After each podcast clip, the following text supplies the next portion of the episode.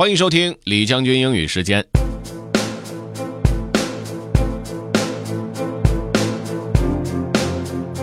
今天我要和大家说说繁忙的意义。这篇文章的作者呢，其实是在不停的提醒自己，要不断的学会放手和接受。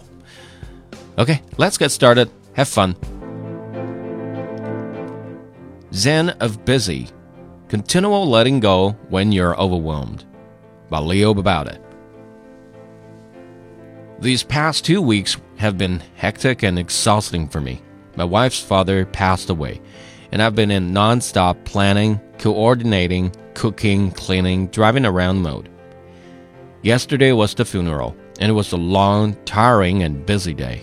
Incredibly sad, but busy. In the midst of this business, I've been trying to remember the practice of continual letting go. I see it as a Zen practice. Whatever you think you know, let go of it. Whatever you're sure of, let go of it. My mantra is you know nothing. The result is that when I remind myself of this, I try to see things from a fresh perspective. I realize that I think I know something, but I don't really, and so I try to see it as if I don't know. What's the point of this? By continually letting go, we don't have to be so stressed out when we realize we don't know. We don't have to be mad when someone is acting in a way we don't like. We don't have to have anxiety when we don't know if things will go as planned or hoped. We don't have to have all the answers. We can have questions and curiosity instead.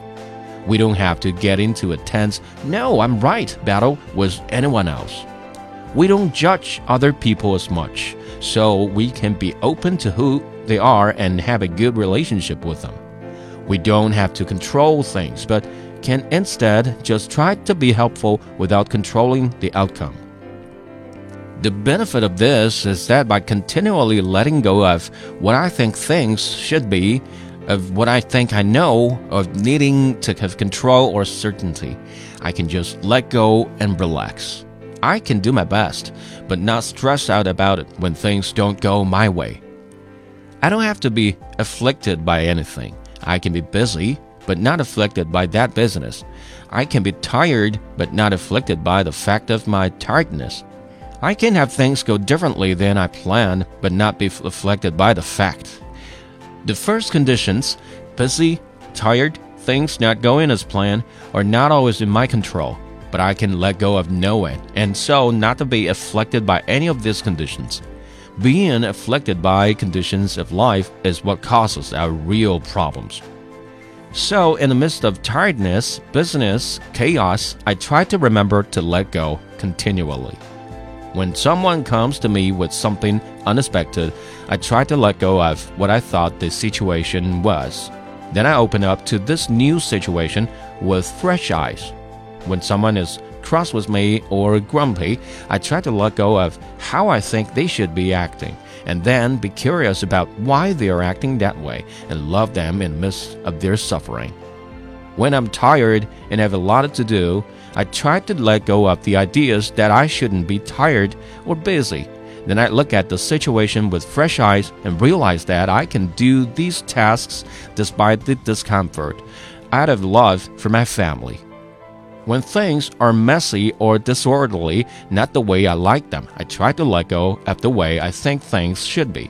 Then I try to see the situation with fresh eyes, understanding that there will always be chaos and mess, and that this too can be loved. I see that I'm stressed and holding on to the way I want things to be, and so I tell myself I know nothing, and I let go. Then something else comes up, and tightness comes up in my body and I notice this and try to let go.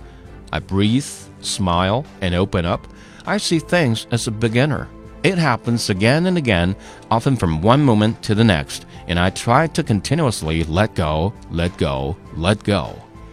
And by letting go of what I know, I'm opening myself up to what's in front of me, this unfolding moment of unexpectedness. And it is truly magnificent. 真要能像作者这样保持一个以不变应万变的状态，那确实不是所有人都能够做到的。但是我们的生活当中总得有一两个小目标吧，先定一个小目标，一步一步来，哪天说不定就印证大道了呢。如果您想回听本期节目，可以关注重庆之声微信公众号“重庆之声”，点击品牌就可以进入李将军英语时间了。另外呢，可以在喜马拉雅 FM 上面搜索“李将军”，就可以找着我了。Okay, that's all for today. Thanks for listening. This is Generally 李将军。下期节目见。